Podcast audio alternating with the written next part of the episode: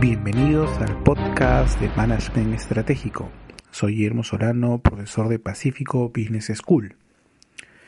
En este capítulo quisiera reflexionar con ustedes sobre pensamiento estratégico.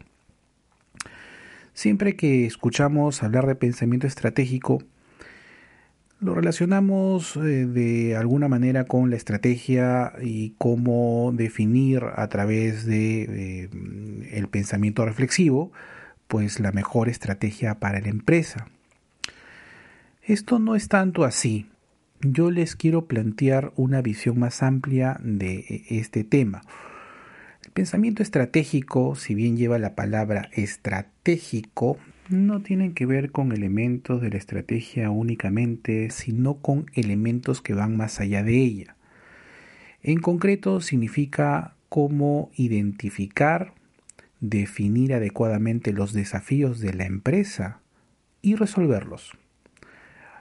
Resolverlos de manera eficiente, resolverlos bien, es decir, tomando en consideración todas las variables que son relevantes analizar para posteriormente no generar efectos secundarios luego que aplicamos una determinada solución. Este tema es cada vez más importante en las compañías porque normalmente los gerentes estamos completamente agobiados con el día a día, estamos haciendo cosas para sacar adelante nuestros presupuestos, para lograr las metas y nos detenemos muy pocas veces a pensar en lo que estamos haciendo y de qué manera lo estamos haciendo.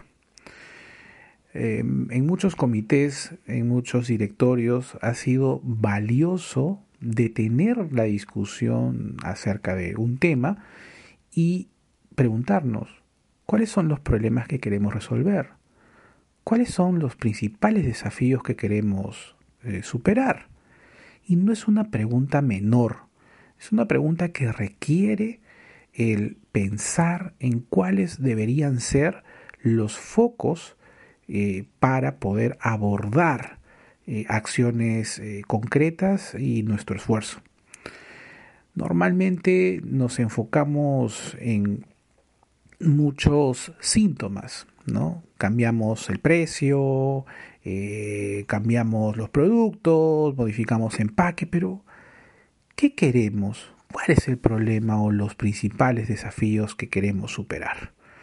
No es una pregunta fácil de responder.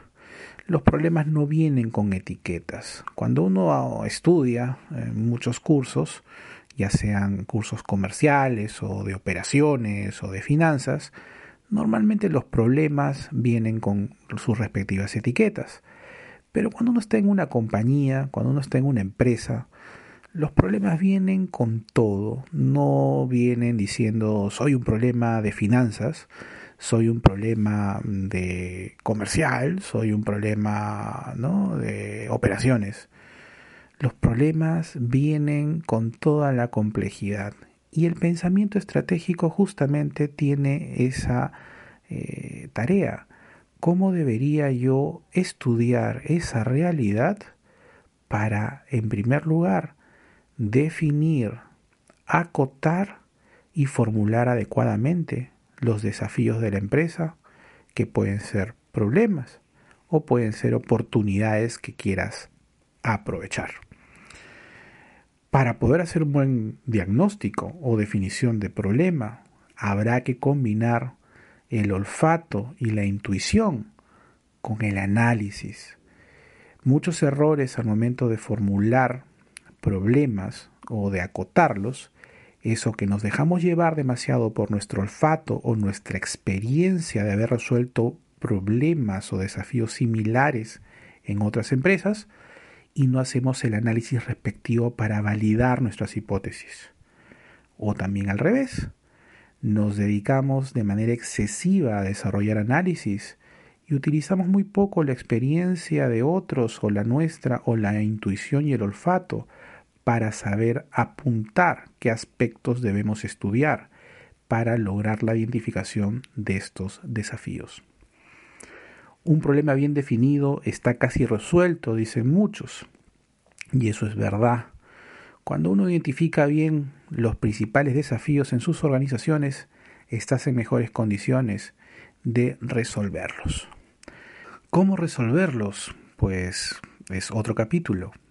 Habrá que poner a trabajar la creatividad a lo largo de toda la organización, hacer procesos participativos.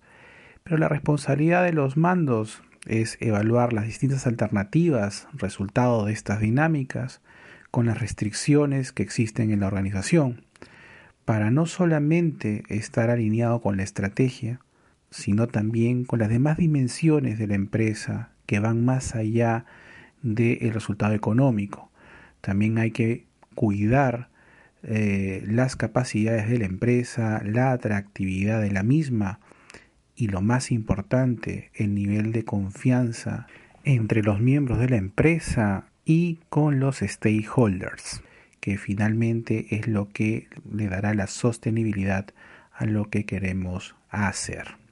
Por tanto, el pensamiento estratégico va más allá de identificar la estrategia de la empresa, hay que identificar las demás dimensiones de la compañía y sobre todo hacer un buen diagnóstico, identificar los principales desafíos a los que nos enfrentamos con un buen análisis basado en nuestra experiencia e intuición para luego resolverlos y elegir la mejor alternativa que nos ayude a superar las dificultades por las que estamos atravesando.